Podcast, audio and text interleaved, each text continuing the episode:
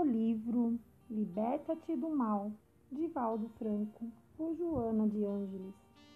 A serenidade, o equilíbrio entre as decisões, a afetividade enriquecedora não encontram áreas para se expandir, cedendo lugar à agressividade, às ambições descabidas, às paixões subalternas.